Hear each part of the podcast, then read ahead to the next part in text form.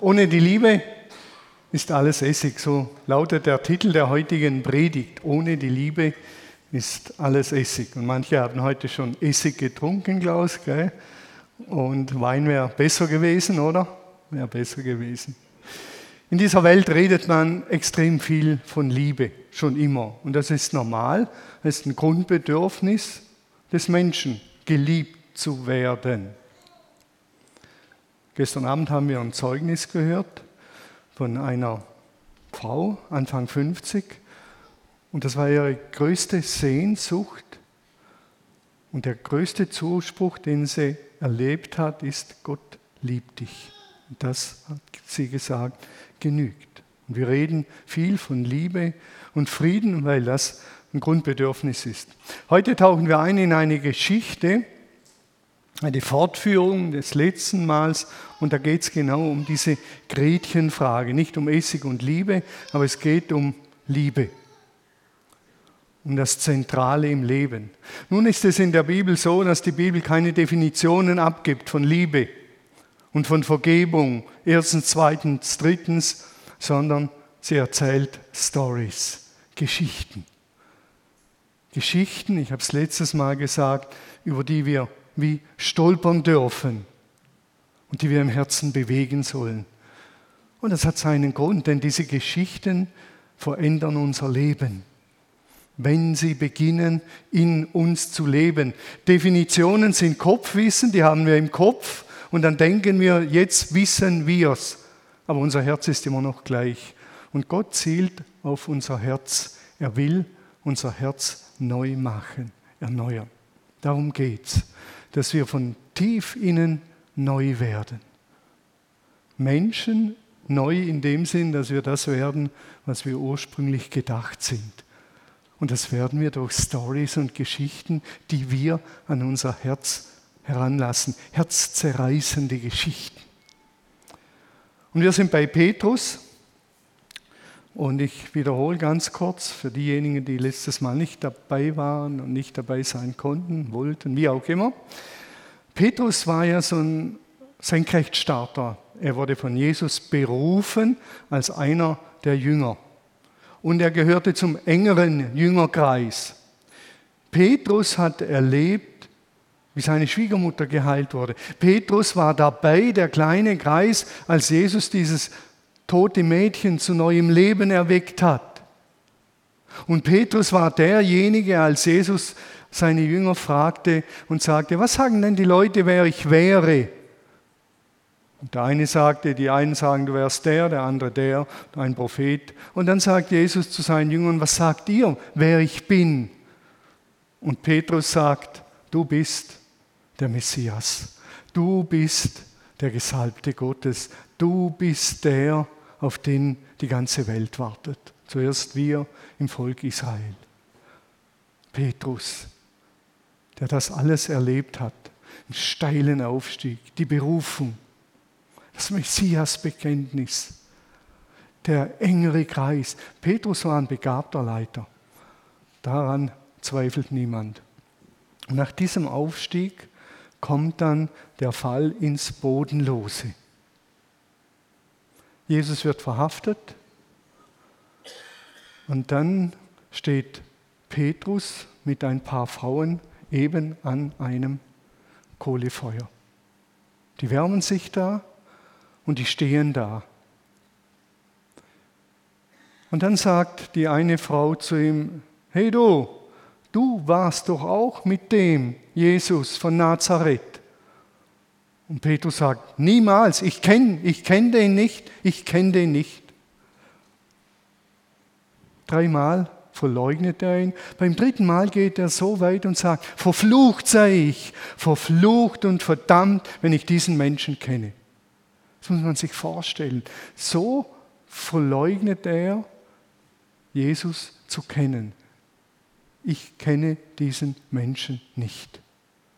Und Jesus bekommt das mit und er schaut zum Kohlefeuer, der Gefolterte, der Gemarterte, und sieht, wie sein engster Freund ihn verrät. Brutal. Und dann kräht der Hahn. Und Petrus geht hinaus und er weint bitterlich.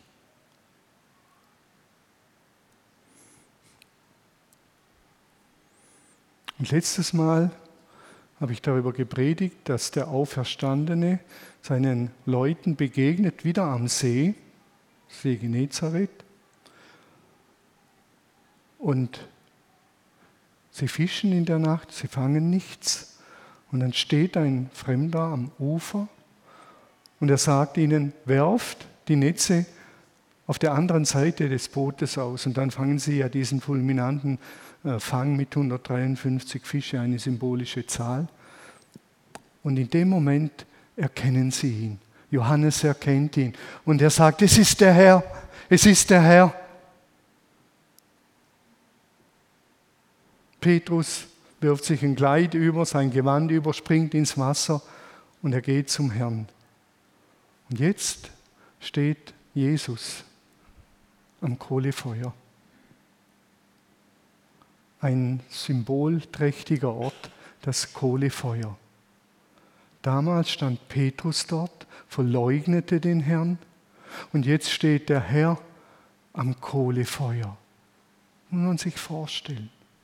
Der Ort, nicht der Ort in dem Sinn, aber mit dem Symbol Kohlefeuer der Geruch des Kohlefeuers, denn Jesus hat das Kohlefeuer entzündet und er hat Fische draufgelegt, Brot lag daneben.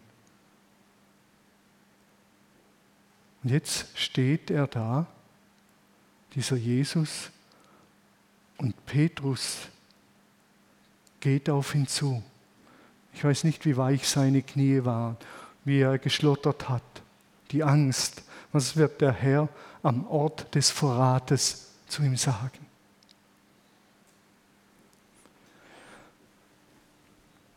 Was Jesus zu ihm sagt, lesen wir jetzt.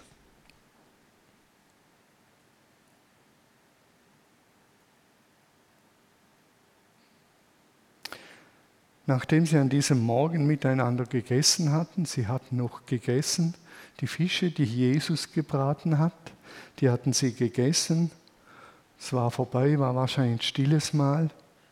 Fragte Jesus Simon, Simon, Sohn des Johannes, liebst du mich mehr als diese hier? Oder man könnte auch übersetzen, als dieses hier. Liebst du mich mehr? Die Folie brauchen wir noch nicht, Marc. Danke, kannst noch einen Schritt zurück. Liebst du mich mehr als dieses hier? Ja, Herr, antwortete ihm Petrus, du weißt, dass ich dich lieb habe. Dann sorge für meine Lämmer, sagte Jesus. Jesus wiederholte seine Frage, Simon, Sohn von Johannes, liebst du mich? Ja, Herr, du weißt doch, dass ich dich lieb habe, antwortete Petrus noch einmal. Und da sagte Jesus zu ihm, dann hüte meine Schafe. Und ein drittes Mal fragte Jesus Simon, Sohn von Johannes, hast du mich wirklich lieb? Jesus, äh, Petrus wurde traurig, weil Jesus ihn nun zum dritten Mal gefragt hatte. Deshalb antwortete er, Herr, du weißt alles. Du weißt doch auch, wie sehr ich dich liebe. Und darauf sagte Jesus, dann sorge für meine Lämmer. Eine sonderbare Begegnung auch für Petrus an diesem geschichtsträchtigen, symbolischen Ort, an diesem Feuer. Jesus stellt hier die zentrale Frage. Als sie gegessen hatten, sagte Jesus zu Simon Petrus, Simon Sohn des Johannes, liebst du mich mehr als diese hier oder als besser übersetzt wäre, als dieses hier. Und dieses hier meint Jesus deinen Fischereibetrieb. Seine Boote, das, was er hatte. Jesus sagt zu ihm, liebst du mich mehr als dieses hier, was dir gehört, was dir Sicherheit gibt, was dir Geld bringt. Interessant ist, dass Jesus hier Petrus nicht mit Petrus anspricht, sondern mit Simon, Sohn des Johannes. Er hat ihm ja unterwegs nach dem Christusbekenntnis den Namen gegeben und gesagt, du bist Petrus. Fortan sollst du Petrus heißen, Petra, der Fels. Und auf diesen Felsen will ich meine Gemeinde bauen, hat Jesus ihm zugesprochen. Und jetzt geht Jesus hin und er sagt nicht, Petrus liebst du mich, sondern Simon, Sohn des Johannes. Er geht ganz zurück an den Anfang, zur ersten Berufung. Ganz zurück geht er und er stellt diese, mit dieser Anrede noch einmal, holt er ihn dort ab, wo er ursprünglich war. Und er sagt wie, Petrus, wir fangen nochmals ganz von vorne an miteinander. Ganz von vorne. Du bekommst eine ganz neue Chance. Und er stellt ihm die Frage aller Fragen. Er ist beim Kern angelangt. Und diese Frage, die zählt nicht auf Kopfwissen oder sonst was, sondern die zählt auf die Personenmitte, aufs Herz. Die zentrale Frage zählt aufs Herz. Liebst du mich? Simon, Sohn des Johannes, liebst du mich? Die Liebe ist der Kern des Reiches Gottes. Die Liebe ist der Kern von allem. Die Liebe ist das Zentrum und ohne die Liebe ist alles Blech und Essig und sinnlos. Jesus sagt ja an einer anderen Stelle, ein neues Gebot gebe ich euch, ein neues Gebot. Und das neue Gebot ist, liebt einander so, wie ich euch geliebt habe. Das ist das Zentrum, die Zusammenfassung aller Gebote. Liebt einander nach meinem Vorbild. Das ist das Neue, das gab es bisher nicht. So sollt ihr einander lieben. Und Liebe heißt im Neuen Testament etwas völlig anderes als das, was wir so Land auf, Land ab von Liebe verstehen. Denn Liebe meint im Neuen Testament von sich selber wegsehen. Ich bin mir nicht selber der Nächste, sondern der Nächste ist mir am nächsten. Die Liebe achtet den anderen höher als sich selbst. Die Liebe vergibt nicht nur, sondern sie tut aktiv Gutes, obendrauf noch und obendrein. Die Liebe geht so weit, niemand hat größere Liebe als dass er sein Leben gibt für seine Freunde. Das ist Liebe im Neuen Testament. Das Ganze sehen, Gott lieben heißt, ihn als an erster Stelle sehen und an erster Stelle setzen im Leben. Das heißt Gott lieben. Die Liebe sieht das Ganze. Geht es uns allen gut, geht es mir gut, denn ich bin Teil des Ganzen. Das erleben wir jetzt ganz brutal. Wir haben immer gedacht, wenn es uns gut geht, wir uns um uns kümmern und unsere Gaspipelines, dann geht es uns gut, das genügt. Jetzt merken wir auf einmal, hoppla, wir sind Teil eines Ganzen. Wir schlagen den Putin ans Schienbein und dann merken wir, das ganze Ölembargo haut ja gar nicht hin. Der verdoppelt die Preise, verdient jetzt mehr als vorher. Und wir haben Angst, dass wir im Winter frieren. Er denkt an sich, wir denken an uns, er denkt an sein Land, wir denken an unser Land. Die Liebe sieht das Ganze und ist bereit, zum Wohl des Ganzen Opfer zu bringen, so wie Jesus sich hingegeben hat. Die Antwort des Petrus ist, ja Herr, Du weißt, dass ich dich liebe. Du weißt, Herr, dass ich dich liebe. Das ist eine Antwort, die aus dem Herzen kommt und die auch ins Schwarze trifft. Ja, Herr, du weißt, dass ich dich liebe. Und das ist hochspannend, was Petrus hier sagt. Und da müssen wir genau hinschauen, ein paar Minuten. Die Antwort des Petrus geht weit über das hinaus, was er von sich aus sagen kann. Petrus sagt hier ja nicht, ja Herr, ich liebe dich, sondern er sagt, du weißt, dass ich dich liebe. Ich weiß nicht, wie es euch ging, wenn ich mir das vorgestellt, ich würde zu Regina sagen, sie fragen und sagen, Regina, liebst du mich?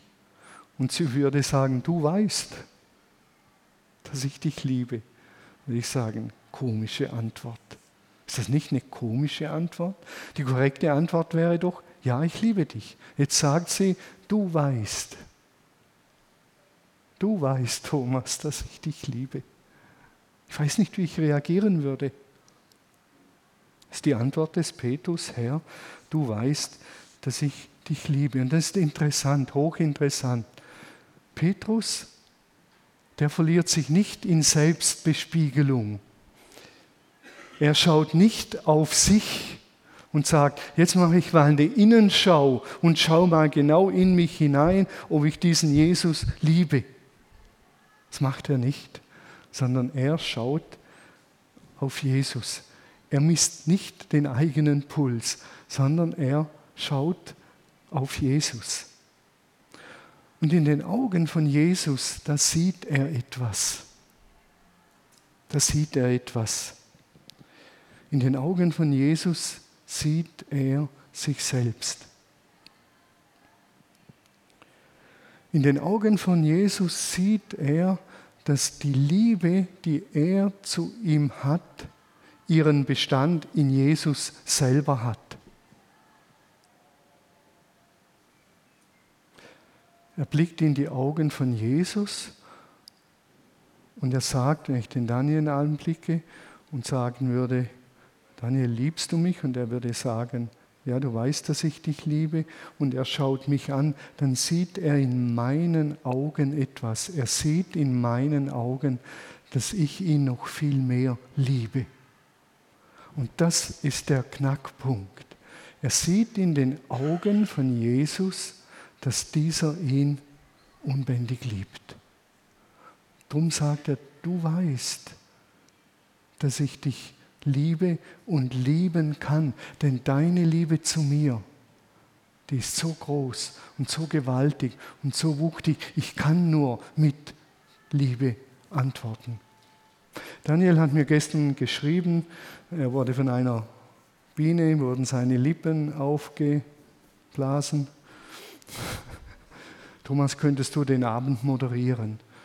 Ich habe keine Sekunde gezögert zu sagen, natürlich mache ich das.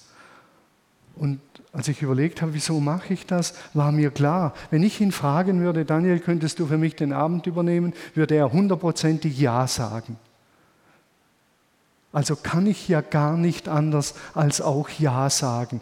Da kommt mir etwas entgegen, das ist so wuchtig, ich kann gar nicht anders.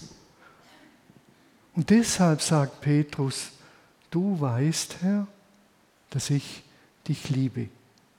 Genau genommen ist es nicht die eigene Liebe des Petrus, sondern genau genommen ist es die Liebe von Jesus, die auf ihn zukommt, die ihn erreicht. Die Liebe, die bei ihm bleibt und die in ihm wirkt. Deshalb sagt er, ja Herr, du weißt, dass ich dich liebe. Jesus sagt an einer anderen Stelle, wie mich der Vater geliebt hat, so habe ich euch geliebt. Bleibt in meiner Liebe. Merkt ihr das? Die Liebe empfangen wir zuerst mal. So wie der Vater mich geliebt hat, so habe ich euch geliebt. Bleibt in meiner Liebe. Petrus, bleib in meiner Liebe und dann wirst du mich lieben. Die allererste Konsequenz der Liebe Gottes ist nicht die Nächstenliebe, auch nicht die Liebe zum Feind, sondern die Liebe zu Gott. Das ist der erste Adressat der Gottesliebe an uns, dass wir Gott zurücklieben. Nämlich, dass wir allertiefste Gemeinschaft mit ihm haben. Und dann sagt Johannes an einer anderen Stelle, und wir haben erkannt und geglaubt, die Liebe, die Gott zu uns hat, wörtlich könnte man übersetzen, die Liebe, die Gott in uns hat, in mir hat. In mir ist diese Liebe durch den Heiligen Geist. Das haben wir erkannt und wir haben erkannt, Gott ist Liebe und wer in der Liebe bleibt, bleibt in Gott und Gott bleibt in ihm. Bleibt in dieser Liebe, die ihr empfangen habt die ist in euch, entfacht sie. Und die wird durch die Frage von Jesus an Petrus entfacht, indem er in den Augen blickt, Petrus zurückblickt und er erkennt diese Liebe, auf die er gar nicht anders antworten kann, als, ja Herr, du weißt, dass ich dich liebe, denn in deinen Augen sehe ich etwas, das ist so gewaltig, ich kann gar nicht anders antworten. Du hast mir alles gegeben, dein Leben. Wie könnte ich da anders antworten? Wir sind bei Pfingsten, der Heilige Geist, die Liebe Gottes ist ausgegossen in unsere Herzen durch den Heiligen Geist. Sie wohnt in uns und sie will nur Raum bekommen und gestaltet werden. Und dann sagt Johannes an einer anderen Stelle, und das wiederholt sich x-mal, wir lieben, weshalb? Weil Gott uns zuerst geliebt hat. Hallo, ganz einfach. Hier bringt es nochmals auf den Punkt. Petrus liebt Jesus, weil Jesus ihn liebt. Auf eine Art und Weise von Liebe, die man sich kaum vorstellen kann. Und in diesem Dialog, in diesem Gespräch erlebt Petrus Liebe. Und zwar in Form von Vergebung. Er wird dreimal gefragt und ihm wird vergeben. Und das macht man daran fest, ganz einfach, dass er ihn wieder einsetzt und sagt, weide meine Lämmer. Du gehst in die ursprüngliche Berufung zurück.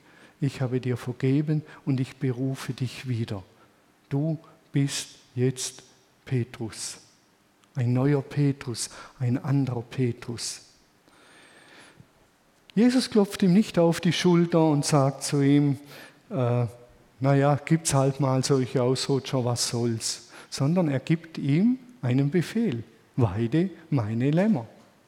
Weide meine Lämmer. Ja, Herr, du weißt doch, dass ich dich lieb habe, antwortete Petrus noch einmal.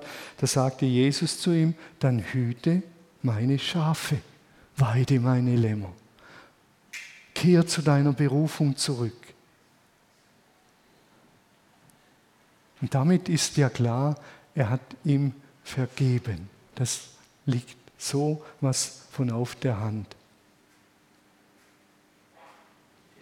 Interessant, in dieser Formulierung ist, Jesus sagt nicht, hüte deine Schafe, sondern hüte, ist eine Nuance, meine Schafe. Damit sagt Jesus und Petrus, vergiss nicht, vergiss nicht, die Herde ist meine Herde, nicht deine. Sie ist immer noch meine Herde. Wenn Daniel und ich hier Pastoren sind, dann ist klar, die Gemeinde Lindenwiese ist nicht unsere Herde. Wir sind nicht die Herren der Herde, sondern Jesus ist der Herr dieser Herde. Aber, und das ist das Schöne, wir dürfen mit ihm gemeinsam diese Herde, ich sage es mal so, weiden, hüten. Mit ihm gemeinsam machen wir das. Und ich habe mir gedacht, die ganzen Missbrauchsskandale, die wir im Moment in der Kirche erleben, über Jahre und Jahrhunderte zurück, wenn wir mit so einem Respekt der Herde begegnen und sagen, ihr seid, ich sage es mal so, die Herde von Jesus und ich bin einer, der mit ihm zusammen diese Herde weidet, dann haben wir einen völlig anderen Respekt und Umgang mit den Leuten der Herde. Dann sind wir nicht die Pfarrherren, und die Herren Pastoren, sondern dann sind wir Hirten, die mit Jesus seine Herde weiden, mit ihm gemeinsam. Vielleicht können wir mal die äh, Fenster noch aufmachen, damit das Kohlefeuer nicht zu giftig wird. Gell, Dietmar? Ja. In dieser Geschichte ist wichtig, dass wir sehen, nach dem Scheitern, nach dem Scheitern des Petrus ist nun das Fundament gelegt. Nicht die eigene Stärke, nicht der eigene Glaube, nicht die eigene Führungsqualität, nicht die eigenen Fähigkeiten, sondern die Liebe Gottes hat ihn erfasst. Und durch ihn hindurch liebt Gott die Kirche und die ganze Welt. Jetzt kann er wirklich Gottes Liebe verkörpern. Vorher war er der Petrus, ich bin der und ich ziehe das Ding durch und ich krieg's hin. Und er musste wie scheitern, dass er auf neues Fundament gestellt wird. Auf ein ganz neues Fundament. Und jetzt weiß, Jesus liebt mich. Das weiß ich jetzt, weil ich gescheitert bin, ihn verraten habe und er beruft mich neu. Jetzt stehe ich auf einem ganz anderen Fundament. Ich habe immer noch meine Führungsqualitäten. Ich bin immer noch einer, der was bewegen will. Ich gehe immer noch vorwärts, aber auf einem völlig neuen Fundament. Als Gescheiterter, als einer, der im Scheitern die Liebe Jesu erfahren hat und Vergebung erfahren hat. Und ich habe mich gefragt, in dieser grandiosen Story, in dieser grandiosen Geschichte. Wie wäre die Kirchengeschichte verlaufen bis heute, wenn das das Fundament der Mission geblieben wäre? Es hätte hundertprozentig keine Kreuzzüge gegeben, hundertprozentig keine Zwangsmissionierungen, hundertprozentig keine Glaubenskriege. Das wäre alles außen vor geblieben. Davon bin ich überzeugt. Wenn das das Fundament wäre, die zentrale Frage, die Jesus Petrus stellt, liebst du mich? Lebst du aus der Vergebung? Vergibst du? Ich finde das unfassbar, diese Geschichte, wenn wir in sie eintauchen. Wie hätte sich Mission entwickelt? Wie hätten sich Kirchen und Gemeinden entwickelt, wenn das das zentrale Fundament wäre? Die Frage der Liebe. Liebst du mich? Ich glaube, das bringt Beziehungen auf eine ganz andere Ebene. Jesus teilt seinen Dienst an der Menschheit mit uns. Wir bekommen Anteil am Hirtendienst und jeder von uns, jeder und jede bekommt Anteil an diesem Dienst in seinen Begabungen. Wir haben gestern neue Leute in die Gemeinde aufgenommen, die bekommen Anteil am Dienst Jesu an der Gemeinde und an der Welt. In der Hingabe sollen wir ihm nachahmen, ohne seine Stelle einzunehmen. Hingabe, wie er alles geben ohne seine Stelle einzunehmen. Ich glaube, dass die Liebe zu Jesus die einzige Qualifikation ist für jede Berufung und jeden Dienst. Die Liebe zu Jesus ist die einzige Qualifikation für jede Berufung, für jeden Dienst. Petrus ist ja nicht an seiner Begabung gescheitert, sondern an seinem Charakter. Das war sein Problem. Bleibt in dieser Liebe. Liebe in Form von Vergebung, von Versöhnung, das ist die neue Ordnung. Und das kennt die Welt nicht. Vergebung statt Vergeltung kennt die Welt nicht. Die Welt kennt Rache und Vergeltung. Ich kenne keinen Staat und keine Kultur, die auf Vergebung und, Vergelt, äh, und Versöhnung aufbaut. Das merken wir jetzt wieder. 100 Milliarden werden für die Rüstung ausgegeben. Wettrüsten, die Macht des Stärkeren. Frieden durch Balance der Kräfte.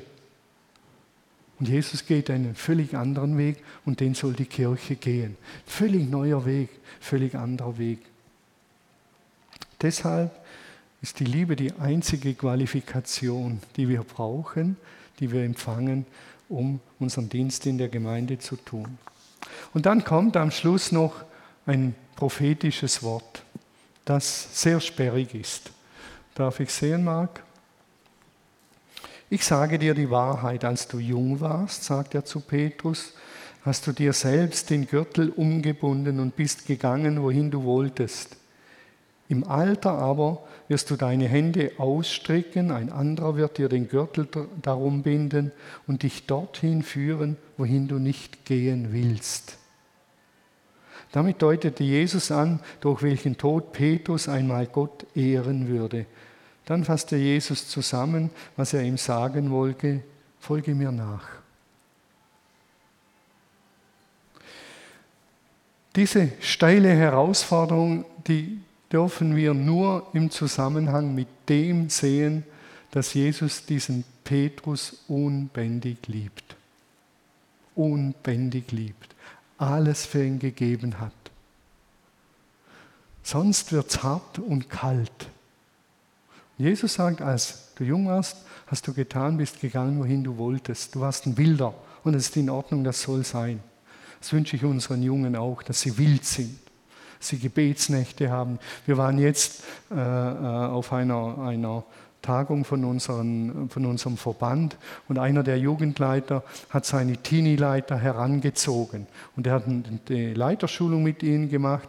Und der Abschluss war, dass sie den ganzen Tag wach bleiben mussten und dann noch die ganze Nacht dazu und Aufgaben erledigen mussten. An die Grenzen gehen, alles geben, Vollgas geben. Und da war ein Coach dabei, der hat geschaut, wie die reagieren, damit es nicht eskaliert und der eine dem anderen an die Gurgel geht, aber mal alles geben sowohl im Trinkfest werden, als auch mal im anderen Bereich, im Geistlichen, einfach mal alles geben, volle Kanne.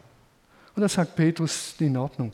Aber jetzt, wenn du älter wirst, so in meinem Alter schätzungsweise der Petrus, und jetzt sagt Jesus, wirst du Wege gehen, die du nicht willst. Und das hat mich getroffen.